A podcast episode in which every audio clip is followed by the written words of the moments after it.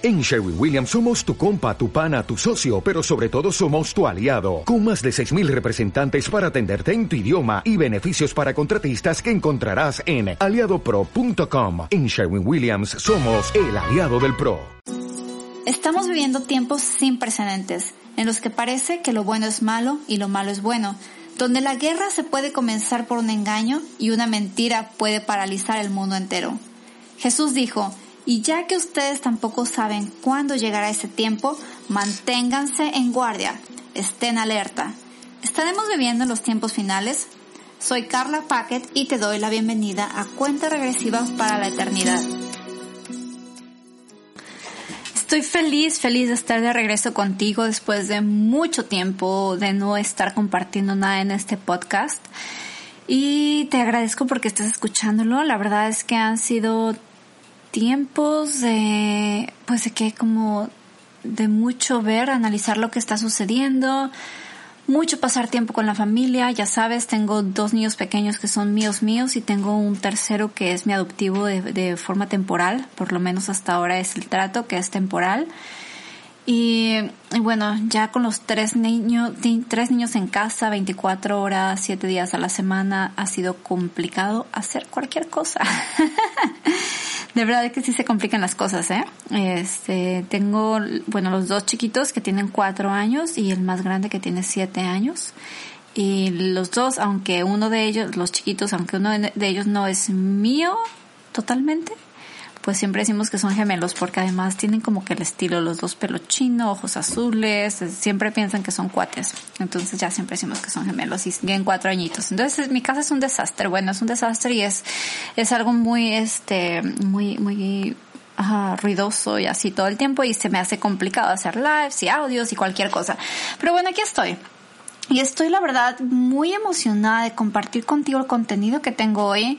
Al mismo tiempo siento demasiado que cuál será la palabra, demasiado respeto de lo que voy a estar hablando y le pido mucho a Dios que me guíe porque no quiero decir nada de más, no quiero hablar nada más emocionada que lo he hecho la verdad en este tiempo. Y quiero ser lo más objetiva posible, al mismo tiempo lo más clara, lo más radical en cuanto, bueno, no radical, pero lo más eh, centrada con todo lo que está sucediendo en este momento. Y ahora vamos a hacer un recuento, vamos a ir por allá a marzo.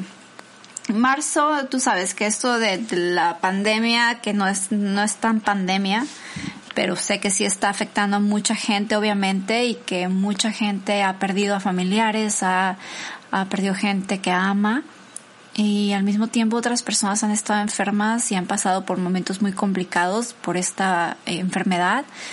Al mismo tiempo, si nos vamos a los números, realmente no es una, no fue una pandemia. No, los números no son como de una pandemia, lo que sucedería eh, si te pones a analizar el número de muertes por el porcentaje de personas, realmente se quedó muy, muy abajo. Y esto nos dijeron que fue algo que comenzó en China, comenzó por un murciélago, que no sé por qué razón siempre quiero decir vampiro, pero no, es un murciélago. Y eso fue lo que nos dijeron al principio. Y después de esto salieron más cosas a la luz. Comenzaron a salir historias de que en realidad esto fue un virus que fue creado o por lo menos modificado en laboratorio. Que esto estuvo eh, pues obviamente tuvo que ver China, sí, Wuhan, y tuvo que ver Estados Unidos, que Obama estaba involucrado, que este hombre uh, Fauci, ¿cómo se llama? Anthony Fauci. Anthony Fauci también evidentemente está involucrado, al igual que Gates, el filántropo. Y bueno, han salido demasiados, vamos a decir, trapitos al sol de las personas, pero esto no es necesariamente en lo que me quiero enfocar, sin embargo, si quiero darte esta luz de que si tú sigues pensando que esto es una pandemia que fue, que nació de, de un eh, murciélago, y sigues creyendo lo que te han dicho las noticias, pues obviamente eh, te hace falta investigar un poco más, y no, un poco mucho más, dejar de escuchar las noticias que son eh, las fuentes vamos a decir, más tradicionales. Toda esta, eh, porque ahorita están saliendo todas las, las noticias más falsas que te puedas imaginar. Por otro lado, están censurando todo el contenido que tiene que ver precisamente con este bicho, con el, coronavirus. están censurando todo ese contenido en YouTube, en Google. Eh, es impresionante. Si tú haces una búsqueda, por ejemplo, de este remedio que, se comenzó a compartir mucho en WhatsApp y en redes, que se hizo viral, que eran tres aspirinas y un limón, eh, hervirlo por cinco minutos y todo esto. Yo no sé si es verdad o no, o sea, nunca lo he probado. Pero lo que me llamó mucho la atención es que yo me fui a investigar a Google y no había ni siquiera un solo post de esto todo lo que había eran comentarios contrarios a esto. Es decir, si tú escuchaste acerca de esta receta, no lo hagas. No lo hagas, no hagas esta receta que se está diciendo porque no fue aprobada por Fauci o no fue aprobada por la eh, Organización Mundial de la Salud este, y no fue aprobado por ellos. Entonces, ¿qué pasa? La gente que está viendo y que está recibiendo la información únicamente de la Organización Mundial de la Salud, de Gates, de toda esta gente que tiene demasiada influencia sobre las personas y que está además lucrando con esto de una forma eh, espeluznante y que, que piensan lucrar mucho más el filántropo, realmente eh, te, vas, te das cuenta que, que todo está, o sea, todo está comprado, que todo está, te están vendiendo lo que ellos te quieren vender, te están mostrando lo que te quieren mostrar y que tienes que estar alerta. Especialmente tú como si eres cristiana, si eres hija de Dios, necesitas estar alerta y estar alerta de los tiempos. ¿Qué es lo que está sucediendo y qué nos dice la Biblia acerca de lo que está sucediendo? Evidentemente, evidentemente, la Biblia no habla eh, de una pandemia, eh, coronavirus o algo así, ¿no? O sea, no se especifican cosas tan exactas. Sin embargo, claro que nos deja eh, clues, nos deja esas pistas de lo que viene antes del fin. Todo esto no te lo digo para asustarte, sino para darte una esperanza, porque para mí es la esperanza más grande. Es la esperanza más, más grande. Imagínate que han pasado miles de años, han pasado generación tras generación tras generación esperando ver lo que hoy nuestros ojos ven. Y todo esto se abre de la forma, para mí la forma más absurda, con una pandemia que fue creada, pero al mismo tiempo la forma más diabólica también, en donde están matando a mucha, a mucha gente, en donde el filántropo Bill Gates, eh, y digo filántropo obviamente de una forma eh, sarcástica, porque filántropo no tiene nada de ese tipo, y este tipo lo que él dijo es que quería, bueno, está el plan, la agenda del 20, en el 2020, en donde, y el 2030 también entra ahí, donde quieren deshacerse de mucha gente. Quieren ir de 7 billones de personas a 500 millones de personas. O sea, de 7 mil millones de personas quieren ir a 500 millones de personas. ¿Puedes creer esto? O sea, imagínate lo que quieren hacer. Bueno, y entonces ellos dicen, bueno, él dice en un video, ¿y cómo lo vamos a hacer? Esto es fácil. Esto es fácil simplemente con las vacunas y con el, um, control de natalidad, pues entonces ya un 10-15% ya, ya queda eliminado, ¿no? Y lo dice quitado de la pena, lo dice tranquilo. ¿A qué se refiere con nuestro control de la, natalidad? Abortos. Él eh, tiene un tema muy metido del, con abortos eh, junto con su papá y entonces, quitado la pena, ¿verdad? Así de que sí, 10-15% de la, de la población se va. O sea, es fácil. Ellos quieren que quede una sangre más pura, que quede, que quieren eliminar literalmente, este, como toda la gente que para ellos no es tan importante, ¿no? Quieren que queden solamente 500 millones de personas. Y bueno, comenzaron obviamente con eh, las personas mayores por ahora. Las personas mayores y las personas que están enfermas, que quizás ne para ellos piensan que no pueden aportar más. Y es una tristeza porque de verdad que mucha gente ha perdido la vida con, con esta enfermedad. Al mismo tiempo, si nos damos cuenta de cuáles son las estadísticas, y te invito a que lo veas porque no tengo números exactos aquí, pero te invito a que tú hagas tu investigación, cuáles son las estadísticas año tras año de personas que mueren con flu o por el flu, lo que es la influenza, que las personas que mueren por otras muchas enfermedades, cáncer, suicidios, pues te vas a dar cuenta que realmente este año no es que ha habido como un alto número de muertes, eh, a diferencia de los otros años. O sea, no es mucho más alto ni nada. De hecho, el, el pico eh, hace creo que fue un año o dos años, creo que hace dos años, el pico fue mucho más alto que en el 2020. Entonces, ¿Qué te dice esto? Que realmente todo esto ha sido algo creado. Te puedes poner a ver videos en donde se ven, viste, estas carpas, donde dicen, es que está lleno, la gente viene y, está saturadísimo, las filas están, o sea, no nos damos abasto y se ve en la televisión de que así las filas gigantes, está haciéndose el estudio. Y luego llegan estas personas a grabar. Al día siguiente, las carpas vacías, nadie adentro, nada de filas, nada de nada eh, le preguntan a una persona que está ahí, oye, ¿y, y, y, esto qué? O sea, ayer en la televisión se veía como que esto estaba atascado. Y ella, pues sin saber qué decir, ¿verdad? ¿Por qué le dices, nos estás mintiendo? ¿Estás mintiendo a la gente a través de la televisión? ¿Les estás mintiendo? Y la, la mujer, no, no, no. Y se pone toda nerviosa hasta que se le deja ir a la cámara, queriéndole quitar la cámara y para que la apague, ¿verdad? ¿Qué está pasando con el mundo? Después de estar en cuarentena tanto tiempo, ya muchos países estamos saliendo de esta cuarentena, Estamos en diferentes etapas. En otros países como en México, sé que en este momento están en la punta, en donde hay más contagios, donde ha habido más muertes, donde están pasando por momentos realmente complicados. Pero, ¿qué es lo que pasó aquí en Estados Unidos? De repente, de la nada, se dejó de escuchar del coronavirus. ¿Y qué es lo que se empezó a escuchar después? Ah, pues ahora hubo otro problema. El problema es que eh, con todo esto alguien mató y dicen que ni siquiera que fue alguien pagado, que ni siquiera está muerto, alguien que se llama George Floyd. Y entonces, por esto, mira, yo ni siquiera veo noticias, ¿eh? Yo, o sea, yo todo esto lo he visto indirectamente voy a decirlo, yo no, no tengo ni siquiera televisión con canales de noticias, o sea, no tengo nada, lo único que tengo en la televisión es Netflix y Prime y ni siquiera la vemos mucho, la verdad. Entonces, ¿qué es lo que pasó con, con George Floyd? Bueno, lo mataron, una persona eh, de color, un negrito, y entonces eh, se dejaron ir todos a hacer un montón de desastres por todas partes, algo terrible, algo terrible. ¿Y ahora qué pasa aquí? Hay gente pagada también. Una vez más hay gente que está siendo pagada para hacer todos estos desastres y alterar a otras personas que son más débiles de pensamiento, que no han crecido personalmente, y entonces se le dejan ir y, lo hacen como ver una, como si fuera una verdad. ¿Quién está detrás de estos, de todo esto? Evidentemente, una de las personas que está detrás de todo esto es George Soros. ¿Por qué creo esto? Porque, bueno, primero que nada, él no quiere ver a Trump en el poder. Esto es algo obvio. Está haciendo todo lo que puede para quitarlo del poder.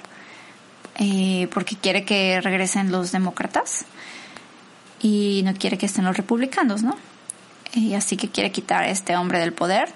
Y la verdad es que Dios lo está usando muchísimo a Trump, con todos sus errores, con todas sus fallas, con todo su pasado, con lo que sea que me digan, Dios lo está usando de una forma impresionante.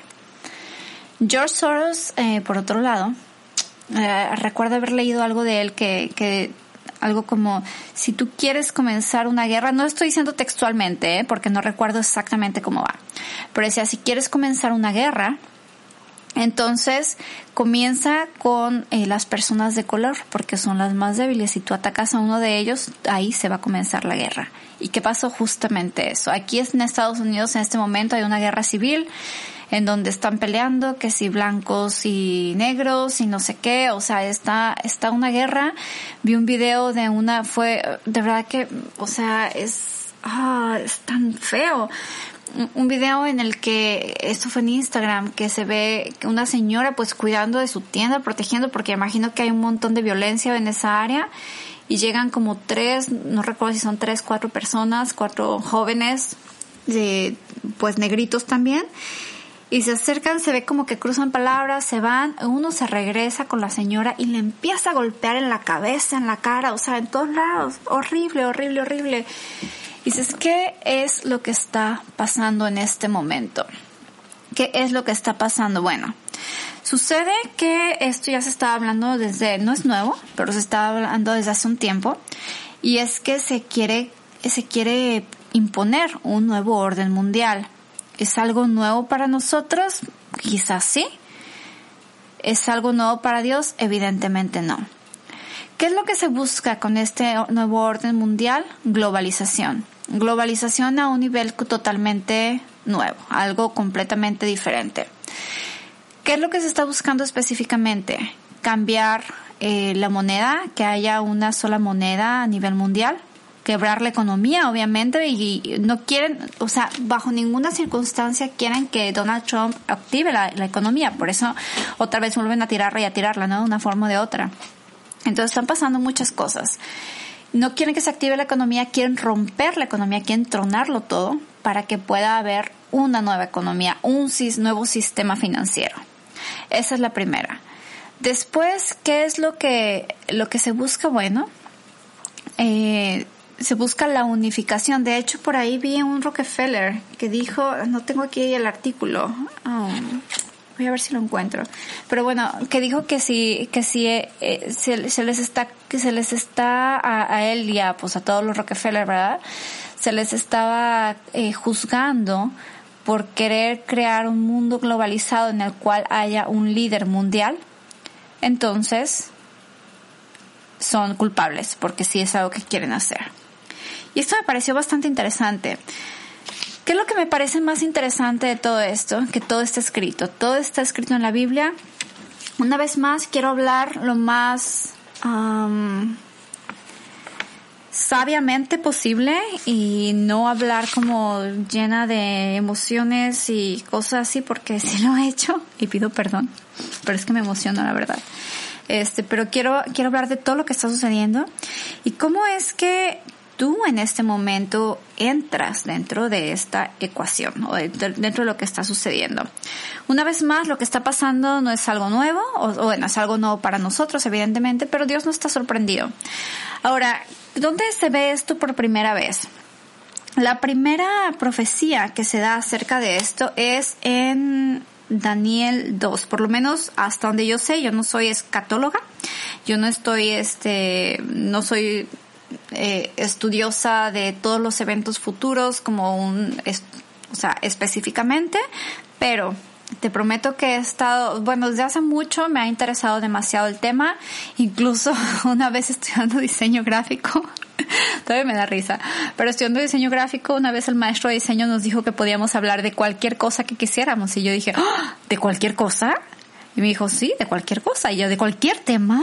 Sí, por supuesto se, se habla, hablaba de diseño, pero yo mi imaginación fue por todos lados y le dije, entonces puedo hablar de lo que yo quiero, sí, puedes hablar de lo que tú quieras. pues hablé de las profecías de Daniel.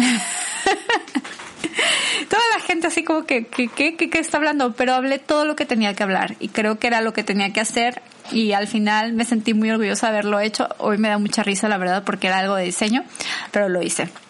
Entonces siempre he estado ahí, siempre he estado buscando esto y, y he creído que pues que es importante que lo que, estemos alerta, que estemos al pendiente de qué es lo que se dice, eh, no solamente que se habla porque dice la Biblia que también tengamos cuidado con eso, ¿no? De que no escuchemos que si se dice que estamos en los últimos tiempos lo creamos luego, luego y así, o sea, de eso está en Eclesiastés, no, no en Eclesiastés, que en Tesalonicenses. este, aquí la, la maestra de la Biblia va. Pero primero este Daniel 2, que es el sueño del, rey Nabucodonosor. ¿Cuál es este sueño del, rey Nabucodonosor? Bueno, primero, la historia es que él tuvo un sueño que lo perturbó demasiado. No sabía qué significaba su sueño y entonces mandó llamar a todos los sabios que había ahí en el palacio, a todos los magos, a toda la gente que pudo, que tenía toda esta sabiduría para él, y les dijo, por favor, díganme cuál es el significado de mi sueño. Entonces le dicen los sabios, ¿no? Y los magos y todos estos. Bueno, pues claro, nada más dinos cuál es el sueño. Y el rey dice, ah, no, pues los conoce, ¿verdad? Dice, yo no te voy a decir cuál fue mi sueño, cuál fue mi sueño, sino que tú me tienes que decir qué fue lo que soñé y además me tienes que dar el significado de mi sueño. Pues entonces obviamente ya se puso más complicado porque nadie tenía una respuesta. Entonces el rey dijo, bueno, pues entonces todos los sabios han de morir porque no hay una respuesta. Y por ahí le dijeron de Daniel. Daniel se presentó y eh, fue a, decirle qué fue lo que soñó y le dice Daniel, ¿sabes qué? Pues no hay nadie en la tierra que te pueda decir qué fue lo que soñaste además lo que significa. Pero eh, pero realmente eh, aquí quiero, quiero leerlo, el ruego que pidieron a Dios. Entonces le dice, bueno, no hay nadie que, que dicen, aquí está, Daniel le dijo, no mates a los sabios, llévame ante el rey y le explicaré el significado de su sueño. Dice, no hay sabios, brujos, magos ni adivinos que puedan dar a conocer el secreto del rey, pero hay un Dios en el cielo quien revela secretos y le ha dado a conocer al rey Nabucodonosor lo que ocurrirá en el futuro. Ahora le diré lo que soñó y las visiones que vio mientras estaba acostado en su cama. Y le dice, bueno, mientras dormías viste eh, algunos sucesos futuros. En eh, aquí está en su visión, su majestad vio frente a una enorme estatua resplandeciente de un hombre. Daba terror verla. La cabeza de la estatua era de oro fino. El pecho y los brazos eran de plata, el vientre y los muslos de bronce, las piernas eran de hierro y los pies eran una mezcla de hierro y de barro cocido. Y mientras usted observaba, una roca de una montaña fue cortada, pero no por manos humanas. La roca golpeó de pies de hierro y barro, los pies de hierro y barro y los hizo pedazos. La, estatua quedó reducida a pequeños trozos de hierro, barro, bronce, plata y oro. Luego el viento se los llevó sin dejar rastro alguno, como la paja cuando se trilla el grano. Sin embargo, la roca que derrumbó la estatua se convirtió en una gran montaña que cubrió toda la tierra. Dice, ese fue su sueño, pero ahora le vamos a explicar su significado. Entonces, eh, dice, ustedes supremos entre los reyes. El Dios del cielo le ha dado soberanía, poder, fuerza y honra. Dios le ha puesto como gobernante sobre todo el mundo habitado y le ha dado un dominio aún sobre las aves y los animales salvajes. Usted es la cabeza de oro. Ahora bien, Después de que termine su reino, surgirá otro reino inferior al suyo y ocupará su lugar. Cuando éste caiga, un tercer reino representado por el bronce, tengo por aquí algunas notas de esto, um, que aquí está, que fue Persia, Middle Persia es el, el imperio de, de Persia, y bueno, ya son, son cosas que ya sucedieron, ¿no? Este reino destrozará y aplastará a todos los imperios anteriores, así como hierro destroza y aplasta todo, a todo lo que golpea. Los pies y los dedos que usted vio eran una combinación de hierro y barro cocido, lo cual demuestra que ese reino se dividirá. Por ser barro mezclado con hierro tendrá algo de la fuerza del hierro. No obstante, si bien algunas partes eran tan fuertes como el hierro, otras tan débiles como el barro. Esta mezcla de hierro con barro también demuestra que sus reinos procurarán fortalecerse al hacer alianzas matrimoniales, pero no se mantendrán unidos, así como el hierro y el barro. Entonces, bueno, aquí es donde comienza todo esto. Y él dice todo lo que había visto, todo lo que había eh, soñado eh, y, y todo lo que había sucedido.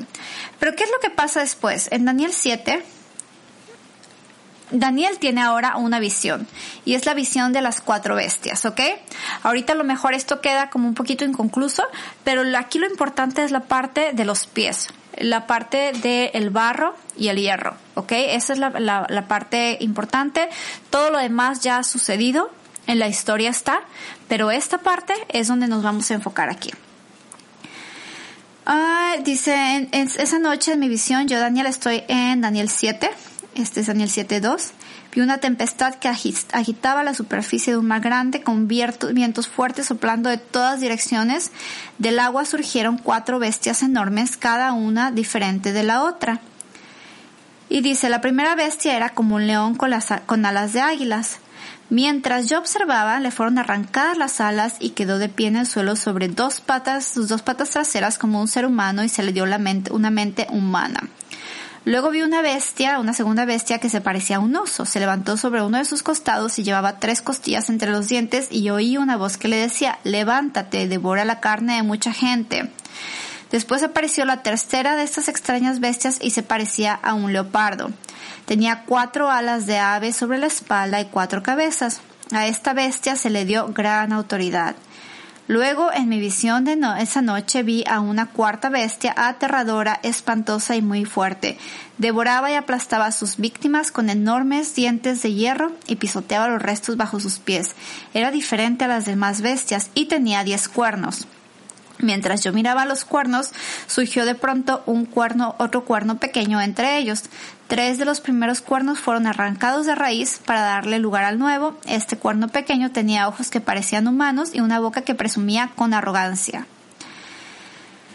Y bueno, seguimos aquí, eh, millones de ángeles. Bueno, yo seguía mirando porque podía oír, estoy en el 11 ahora, podía oír las palabras arrogantes del cuerno pequeño. Seguí mirando hasta que mataron a la cuarta bestia y su cuerpo fue destruido por el fuego. A las otras bestias se les quitaron la autoridad, pero se les permitió seguir con vida un poco más. Mientras continuó mi visión, esa noche vi algo parecido a un hijo de hombre descender con las nubes del cielo. Y bueno, aquí hay otra parte de la Ah, de la profecía, ¿no? Que es la, cuando Jesús regresa, se le dio autoridad, honra y soberanía sobre todas las naciones del mundo para que lo obedecieran los de toda raza, nación y lengua. Su gobierno es eterno, no tendrá fin, su reino jamás será destruido. Esta fue la visión. Y perdón si a lo mejor si, le quieres adelantar un poquito y no te quieres quedar como con todo lo que es la Biblia, tú vas y la lees, pero para mí esto es parte súper importante de todo lo que viene, porque obviamente es, no te lo estoy diciendo yo, sino que te lo estoy diciendo la Biblia. O sea, esto está escrito, no fue escrito en el 2019 o en marzo de 2020 o en abril de 2020 como haya visto que, ah, que está evidente, no sé qué, va, explicó eh, qué fue lo que... Ah, lo que iba a suceder en el 2020, ya lo habló en el 2019 y resulta que lo había grabado en el mismo mes, ¿no? Después de ver todo lo que estaba viendo para sacar provecho de la situación. Pero con Dios las cosas son diferentes. Esto está escrito desde hace miles y miles y miles de años. Te estoy hablando de Daniel, el libro de Daniel que fue escrito hace muchísimos años. Y después hay una explicación de la visión. Dice, yo Daniel, esto es en el 15, quedé muy angustiado por todo lo que había visto y las visiones me aterrorizaron. Así que me acerqué a uno de los que estaban de pie junto al trono y le pregunté lo que significaba todo eso. Entonces me lo explicó así. Estas cuatro bestias enormes representan a cuatro reinos que surgirán de la tierra, pero al final el reino será entregado al pueblo santo del Altísimo y los santos gobernarán por siempre y para siempre. Entonces quise conocer el verdadero significado de la cuarta bestia, que era tan diferente a las demás y tan espantosa. Había devorado y aplastado a sus víctimas con dientes de, hierro y garras de bronce y pisoteaba los restos bajo sus pies. También pregunté acerca de los diez cuernos que había en, cabeza, en la cabeza de la cuarta bestia por el pequeño cuerno, pequeño que surgió después y destruyó a tres de los cuernos, de los otros cuernos. Este cuerno parecía más grande que los demás y tenía ojos humanos y una boca que presumía con arrogancia. Mientras miraba, ese cuerno hacía guerra contra el pueblo santo de Dios, esto es Israel. Esta profecía va para Israel, ¿ok? Y lo vencía. Aquí todavía no hay iglesia, aquí no entra en nada la iglesia. Esta profecía va para Israel directamente. Hasta que vino el anciano, el Altísimo, y emitió un juicio en favor de su pueblo santo. Entonces llegó el tiempo para que los santos tomaran posesión del reino. Después me dijo, esta cuarta bestia es la cuarta potencia mundial que gobernará la tierra. Será diferente a todas las demás. Devorará al mundo entero, pisoteando y aplastando todo lo que encuentre a su paso. Sus diez cuernos son diez reyes que gobernarán ese imperio. Luego surgirá otro rey diferente a los otros diez y someterá a tres de ellos. Desafiará al Altísimo y oprimirá al pueblo santo del Altísimo. Procurará cambiar las, leyes de los santos y sus festivales sagrados, y ellos quedarán bajo el dominio de ese rey por un tiempo, tiempos y, y medio tiempo. Sin embargo, después el tribunal dictará sentencia, se le quitará todo su poder y quedará totalmente destruido. Entonces se dará al pueblo santo el del Altísimo la soberanía, el poder y la grandeza de todos los reinos bajo el cielo, el reino del Altísimo permanecerá para siempre y todos los gobernantes les servirán y obedecerán. Ok, aquí estamos con Biblia. Todo esto es Biblia, obviamente. Yo no me estoy inventando nada. Tú puedes ir a tu Biblia. Esta es la nueva traducción viviente. Y, y ya. Entonces, este, puedes ir a revisarlo.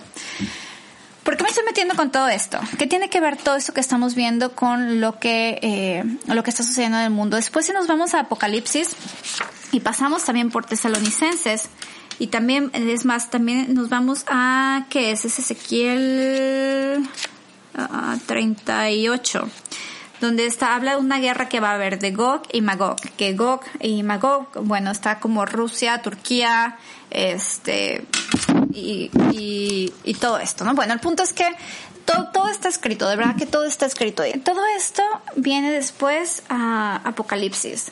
En Apocalipsis también, y no nos vamos a meter ahorita a leer y a leer, pero te recomiendo que te pongas a leer Apocalipsis porque es muy importante.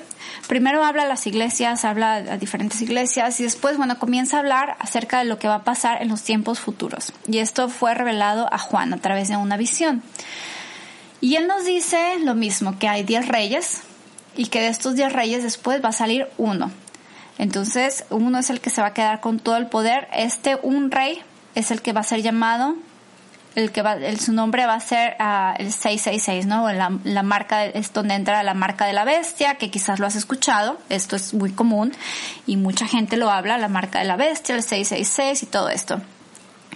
¿Por qué creemos tantos cristianos que estamos viviendo en los últimos tiempos? No sabemos exactamente eh, cuándo va a ser el fin. Yo creo personalmente hay diferentes eh, como posiciones en cuanto al tema del rapto. Hay gente que dice que no hay rapto, hay gente que dice que hay rapto antes de la tribulación o un periodo que se llama tribulación, que es cuando este líder se levanta a destrozar a todos. O hay gente que dice que hay un rapto, pero es eh, como a, medio, a medias de la, de la tribulación. O sea, que sí nos toca una parte de la tribulación a la iglesia.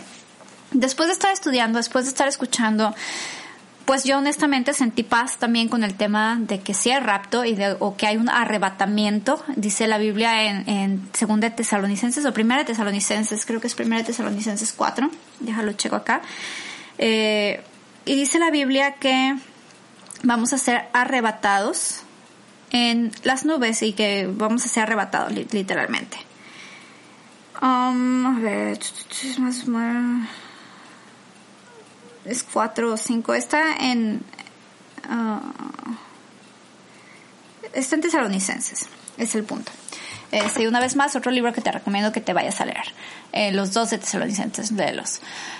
Pero entonces, eh, dice la Biblia que vamos a ser arrebatados.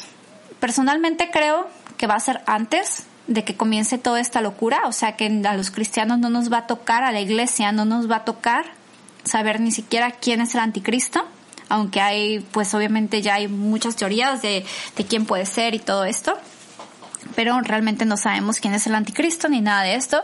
Pero lo que es lo que dice también Apocalipsis. Eh, Apocalipsis nos dice que al principio habla de 1260 días y también en Daniel se hablan de 1260 días, creo que es exactamente lo que dice. O sea, tres años y medio van a ser tres años y medio de paz. Va a haber mucha paz, va a haber lo que la gente está buscando después de un caos. Primero va a haber un caos muy grande y después va a haber una paz. Y tiene que levantarse una persona a traer esa paz. Pero primero se tienen que unir diez naciones, ¿cierto? Es lo que dice, son diez reyes. Entonces, ¿qué es lo que está pasando ahorita? La verdad es que yo no estoy muy metida en el tema de política ni nada de eso, nunca lo he estado, pero ahora que estoy viendo todo lo que está sucediendo, por supuesto estoy así con los oídos bien abiertos, con los ojos bien abiertos, o sea, poniendo atención a todo lo que puedo poner atención, aprendiendo de los eh, super expertos que, yo estoy viendo y que, o que son muy sensibles, además personas que han estudiado profecías durante mucho tiempo. Y es lo que te estoy también compartiendo, ¿no? Aquí tengo unas notas.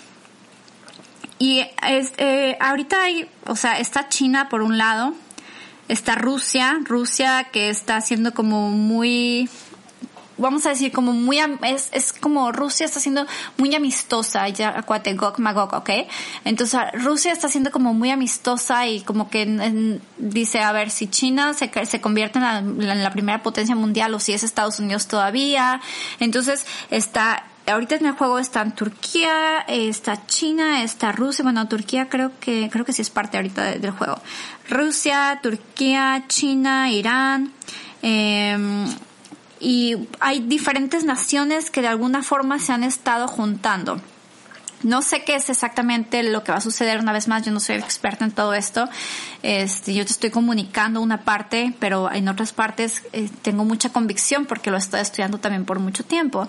Una de las cosas es que se habla que va a haber mucha paz. Quiero que lo escuches porque si tú no, no, no tienes una relación personal con Dios, esto es lo más importante que necesitas tener en tu, en tu corazón, ¿ok? Eh, y porque es, o sea, necesitas a Dios sí o sí. No sabemos si a lo mejor mañana te vas a ir, si puedes tener un accidente, espero que no, pero simplemente no sabemos.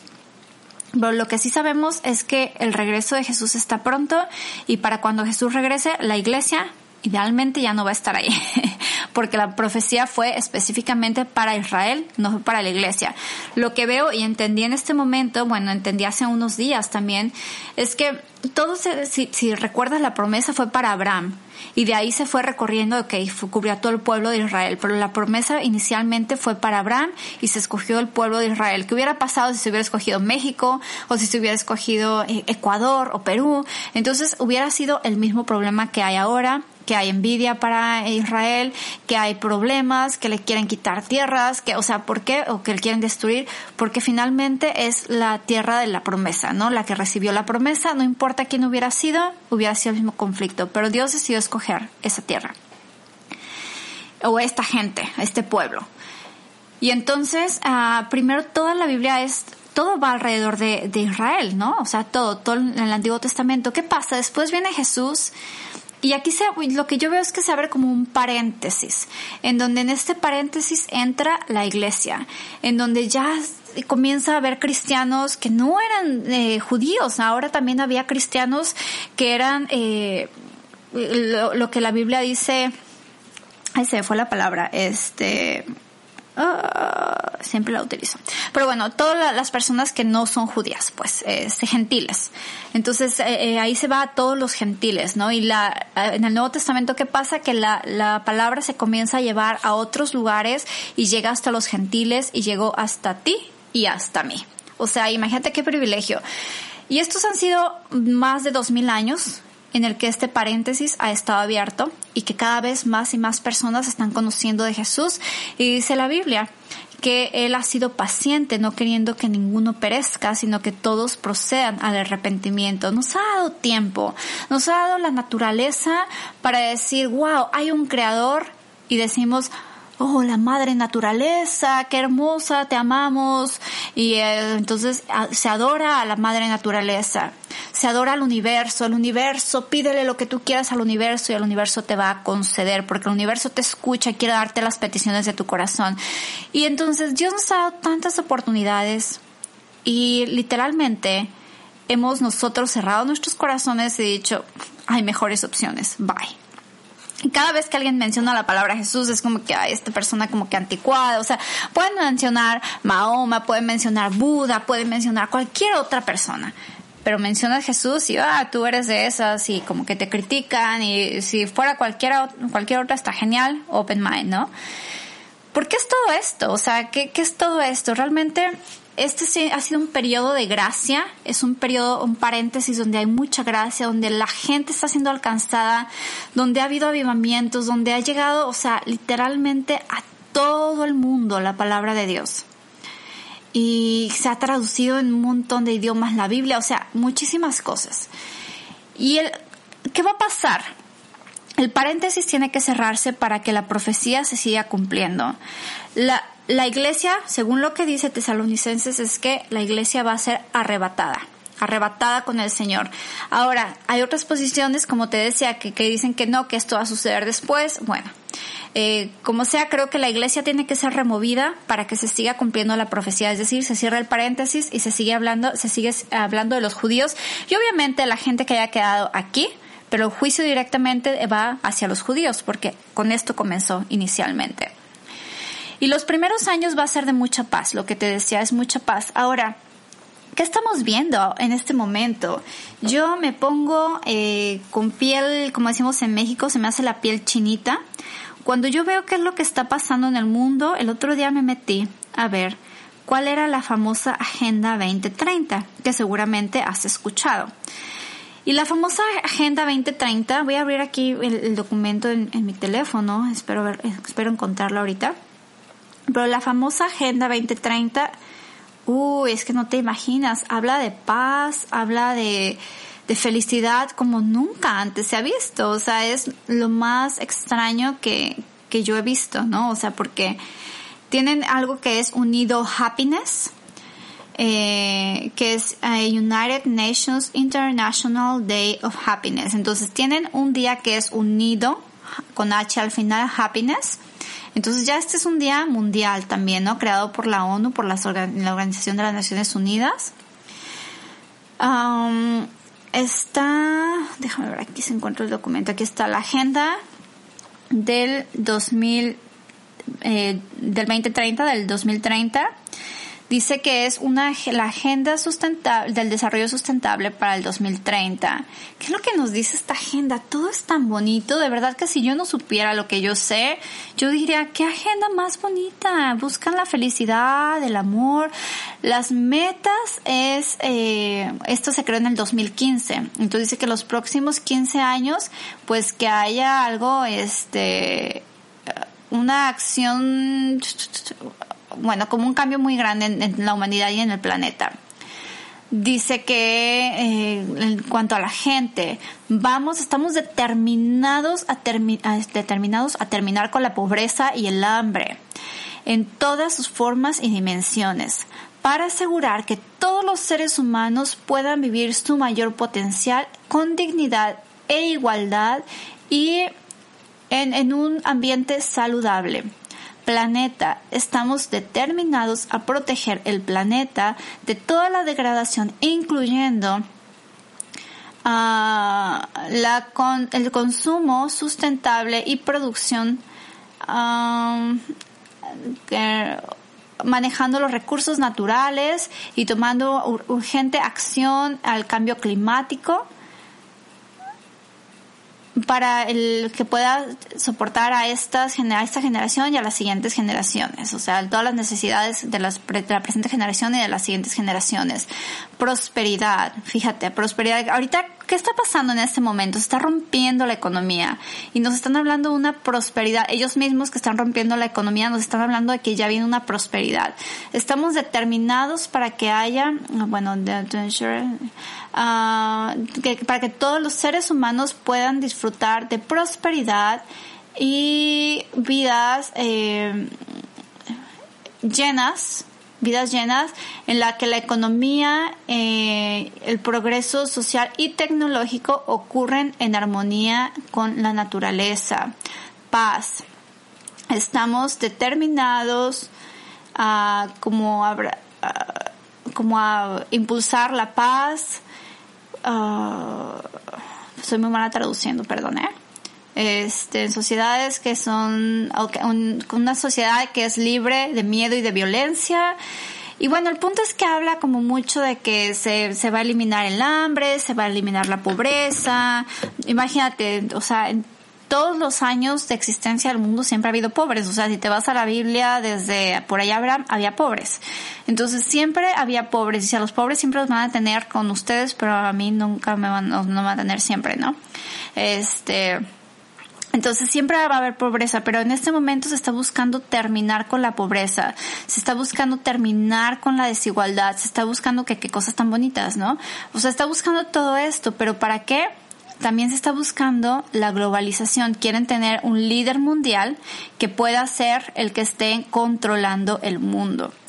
Lo que la Biblia dice es que los primeros tres años y medio van a ser paz, mucha paz, pero después viene todo lo que es la tormenta. Viene la marca de la bestia. ¿Qué es esta marca de la bestia? Es una marca que dice que te van a poner en la mano derecha o en la frente. Y si te pones la marca de la bestia, entonces básicamente quedas uh, fuera del libro de la vida, quedas fuera de, lo que Dios tiene eh, planeado para, para eternidad, o sea, con Él. Y pues obviamente es como decirle simplemente no a Dios y, y negar que, que quieres estar con Dios. Es básicamente eso. Entonces, ¿qué es lo que está pasando ahorita? Antes, cuando, cuando estas profecías se escribieron, obviamente Juan no tenía ni la menor idea de lo que estaba escribiendo, porque para que fuera posible esta marca de la bestia, pues tenía que traquearse la gente. Tiene que haber una tecnología de tracking para saber quién tiene la marca, quién no tiene la marca. ¿Adivina qué? En este momento ya hay una tecnología de tracking. De hecho, yo no sé si estás eh, del eh, como el tratado que se hizo el HR 6666 este en el que pues es precisamente habla del, del tema del tracking y por qué tenemos que estar a seis pies de distancia bueno, pues porque si están más las personas más juntas, no es tan sencillo ser traqueado. Entonces, ahorita lo que se busca es estar traqueando con la tecnología 5G. Todo esas, no, se trata de ti, no se trata de tu bienestar, se trata del de ellos. Entonces quieren tener a la gente bien traqueada, tecnología 5G, identificar rostros, identificar personas a detalle, o sea que se puede dar un zoom sobre zoom, sobre zoom, sobre zoom, ya está una tecnología que puede traquear a la gente. ¿Qué es la otra cosa que hemos estado escuchando? Hemos estado escuchando acerca de este tatuaje, por supuesto Gates, el creador de este tatuaje, que es el Quantic, que es um, dot, creo que es dot quantic o quantic dot tattoo, quantum, no quantic, es quantum dot tattoo. Entonces este tatuaje es un tatuaje que eh, viene ahorita lo que se habla con el tema del, del coronavirus, ¿no? Con la vacuna que se quiere crear, que por cierto la vacuna viene con muchas cosas horrorosas, por cierto, por supuesto todas las vacunas siempre tienen fetos, o sea, tienen bebés, literalmente le ponen bebés a, las vacunas y muchas cosas más, pero ahorita también están eh, pues con la, el tema de las nanopartículas, ¿no? Que quieren eh, para poder implementar eh, este control sobre la gente. Entonces, eh, todo esto suena como, como que fuera de otro mundo, pero está sucediendo, es, real, está sucediendo. Puedes meterte a investigar todo lo que quieras. Google a lo mejor ya no te va a dejar ver tanta información. te voy a dar algún otro recurso también para que puedas ver que más de esto. Y está este Quantum Dot Digital Tattoo, que es algo que te pueden poner y no te, van no te vas a poder quitar. O sea, literalmente no hay forma de quitártelo. Lo mismo dicen que la vacuna viene con un chip y también la vacuna, digo, si viene con un chip no te lo vas a poder quitar. Ahora, ¿es la vacuna la marca de la bestia? Absolutamente no. ¿Por qué creo que no es la marca de la bestia? Porque la marca de la bestia sucede a los tres años y medio de tribulación. No estamos en tribulación en este momento, no se han vivido tres años y medio de paz.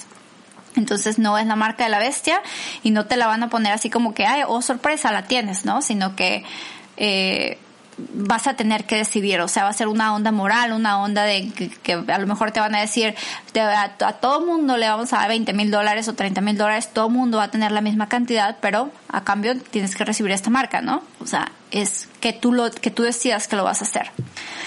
Eh, otra, otra cosa que, que hay es una patente y no puedo meterle manos al fuego diciéndote que, que recuerdo exactamente el número de patente, pero creo que es NWO 060606 New World Order y ya 666, ¿no?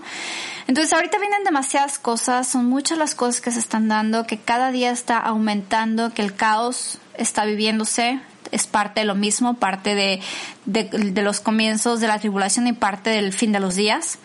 Entonces, todo esto suena como casi como una película, casi como una película esto que estamos viviendo, pero es una realidad, es una realidad y a mí me da una esperanza muy grande porque yo le creo a Dios todo lo que está en la Biblia, yo lo creo.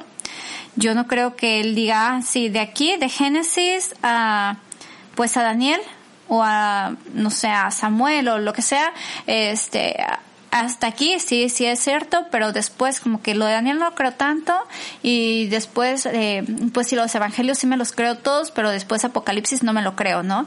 O sea, realmente mi creencia sobre la Biblia es que 100% es la verdad, que lo que está escrito desde hace más de dos mil años está sucediendo el día de hoy, que cada día es como que se van destapando más y más cosas y te das cuenta que hay mucho más todavía por ver y que puedes, que podemos ver más y más y más y más y, y que literalmente esto se está acelerando muchísimo.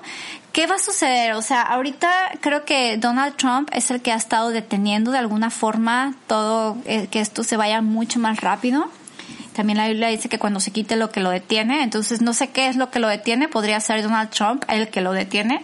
Eh, pero cuando se, cuando Donald Trump deje de, estar en el poder y otra vez lleguen las otras personas a tomar el poder, entonces esto va a ser una locura porque ya hay muchos planes, porque ya, o sea, todos son uno mismo.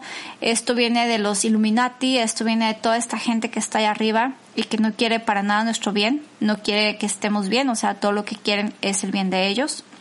Y esto no se ha planeado en los últimos 15 años, esto se ha planeado desde hace miles y miles, bueno, no miles y miles, pero cientos de años, te puedo decir que cientos de años ha estado planeando. Y bueno, seguramente desde hace miles de años también, porque ya en aquellos tiempos Pablo decía que, que ya estaba eh, el hombre de anarquía planeando todo, ya está planeando todo lo del hombre de anarquía, ¿no? Ah, ¿Qué es lo que tú puedes hacer? Hay, muchas más cosas que te puedo decir, cosas que he estado viendo, cosas que de noticias, pero no quiero alargar esto más. ¿Qué es lo que te puedo decir a ti? Primero, si tú en este momento estás lejos de Dios, si tú aceptaste a Jesús en tu corazón, pero estás lejos de Dios, es el momento para reconciliarte con Dios.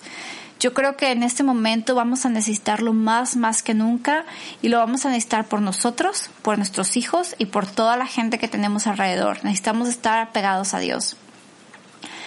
Por otro lado, si no eres, si nunca has aceptado a Jesús en tu corazón, este es el momento en que tienes que hacerlo, porque este, en este momento todavía puedes encontrarlo, buscarlo mientras pueda ser hallado. Ahorita todavía puede ser hallado y tú todavía lo puedes encontrar y todavía hay una esperanza en Jesús.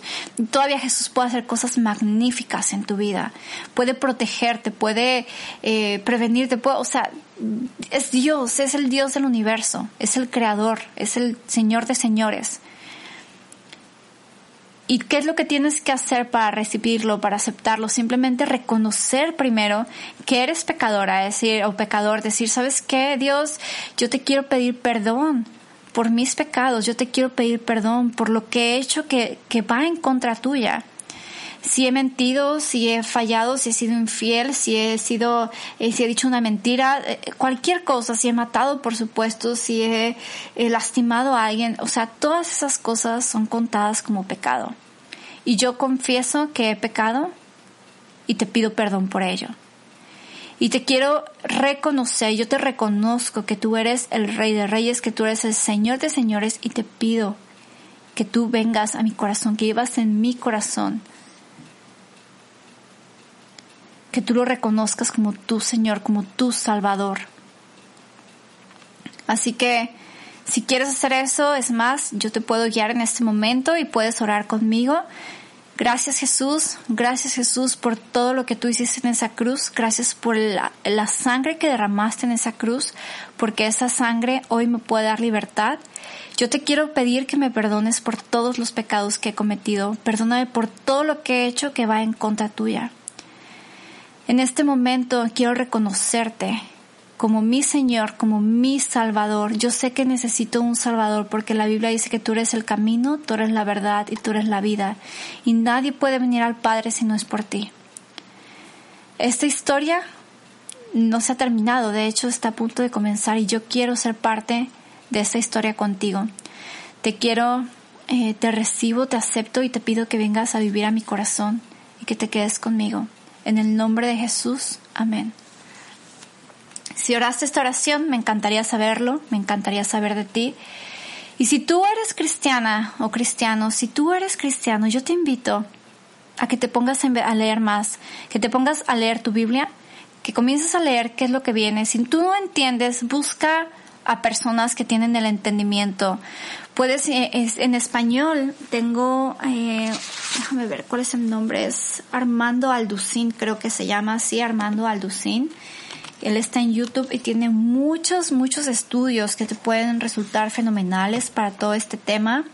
Puedes investigar más. Yo me he hecho, eh, me he estado obsesionada investigando cada día más. Si es Armando Alducín, así lo puedes encontrar y él te puede explicar también más de todas estas cosas. Yo voy a seguir compartiendo más porque ahorita más que negocios, más que hablar de cualquier otra cosa, en mi corazón está hablar de todo esto porque creo que hay señales. Jesús dijo que estemos alertas y necesitamos estar alertas, necesitamos estar despiertos porque hay gente que a lo mejor está viendo las señales, está como como si estuviera borracho, que no, no se da cuenta de nada. Dice que al final la gente se va a estar casando, la gente va a estar comiendo, la gente va a estar en fiestas y no se va a dar cuenta que ya viene. O sea, y no se va a dar cuenta que ya viene porque sigue con la vida normal. Pero todo está apuntando en esa dirección. Y hace eh, más de dos mil años había muchas, muchas profecías que hablaban de un Mesías y ese Mesías vino a la tierra y mucha gente no lo reconoció. Los judíos, la mayoría, no lo reconocieron y dijeron, ah, esperaremos al siguiente Mesías. Y ellos siguen esperando su Mesías. Y esta persona que es llamada el hombre de anarquía o el anticristo, ellos van a, los va a engañar y ellos van a creer que es su Mesías, a quien siguen esperando el día de hoy. Y te digo, he estado escuchando mucha gente, entre ellos un judío mesiánico, un judío cristiano, que habla de todo esto, de cómo ellos siguen esperando a su Mesías. Y este hombre se va a sentar en el templo, que por cierto seguramente se va a construir ese tercer templo, que es parte de las profecías en cualquier momento. Y se va a sentar en el templo como si fuera Dios. Y le van a creer y luego se va a dar cuenta que los engañó y que no es Dios. Y ahí es cuando ya Dios entra a salvar, cuando Jesús regresa y regresa por su pueblo, por los judíos. Y obviamente ya también por los que se han convertido. ¿Cuál es el precio de decirle sí a Jesús, de decirle sí a Dios en ese momento? Es tu cabeza, es tu vida. En ese momento de tribulación, es tu vida lo que va a contar. Dice que van a ser decapitados. Si alguien no recibe el, sello de la bestia o la marca de la bestia, entonces va a ser decapitado. ¿Te cuento algo? Se están trayendo guillotinas aquí a Estados Unidos. Marca Chanel, por cierto. Son fancies. Investigando un poco más de quién, quién está diseñando estas guillotinas, me di cuenta que es un hombre que se llama... Ay, ya se me fue el nombre otra vez. Este, creo que es Alex Sarks. no, no, recuerdo en este momento, pero el punto es que me puse a investigar de, de quién es esta persona. Y Tom Sachs, creo que es Tom Sachs.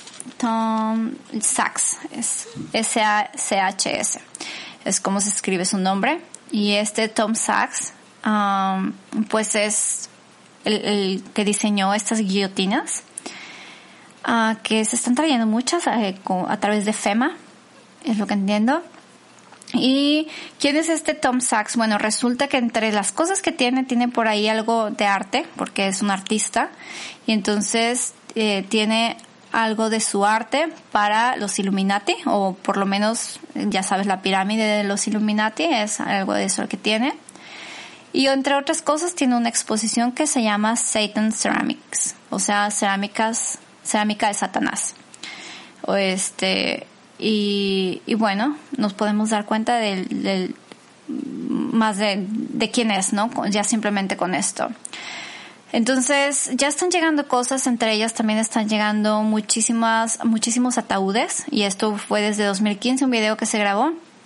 Cientos de miles de ataúdes que estaban llegando a Estados Unidos y que decían que se estaban yendo a campos de concentración. ¿Para qué es todo esto?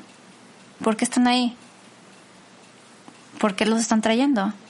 A mí, ¿cuál es la explicación? ¿Qué está sucediendo? ¿Por qué creemos que son necesarios?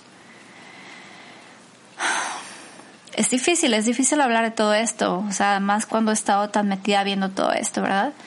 Pero todas estas cosas las están trayendo y de hecho todos estos ataúdes, el camión que los trae, ¿sabes cuál es el logotipo? El logotipo de los masones, el, logotipo masónico o masón. Estamos en tiempos que generaciones, muchas generaciones han soñado con ver, con vivir y hoy tenemos el privilegio de ser los que están aquí viviéndolos, los que lo pueden ver de cerca. Y podemos vivirlos llenos de pavor o podemos vivirlos con la esperanza que Jesús nos da, la esperanza de su regreso, la esperanza de que viene por nosotros, la esperanza de que nos lleva con Él. Esa es mi esperanza. ¿Y cuál es la tuya? Estamos en esta cuenta regresiva que es hacia la eternidad y espero un día, si no es en este mundo, que sea en el cielo poder darte el abrazo más fuerte. Te mando un abrazo y que Dios te bendiga muchísimo.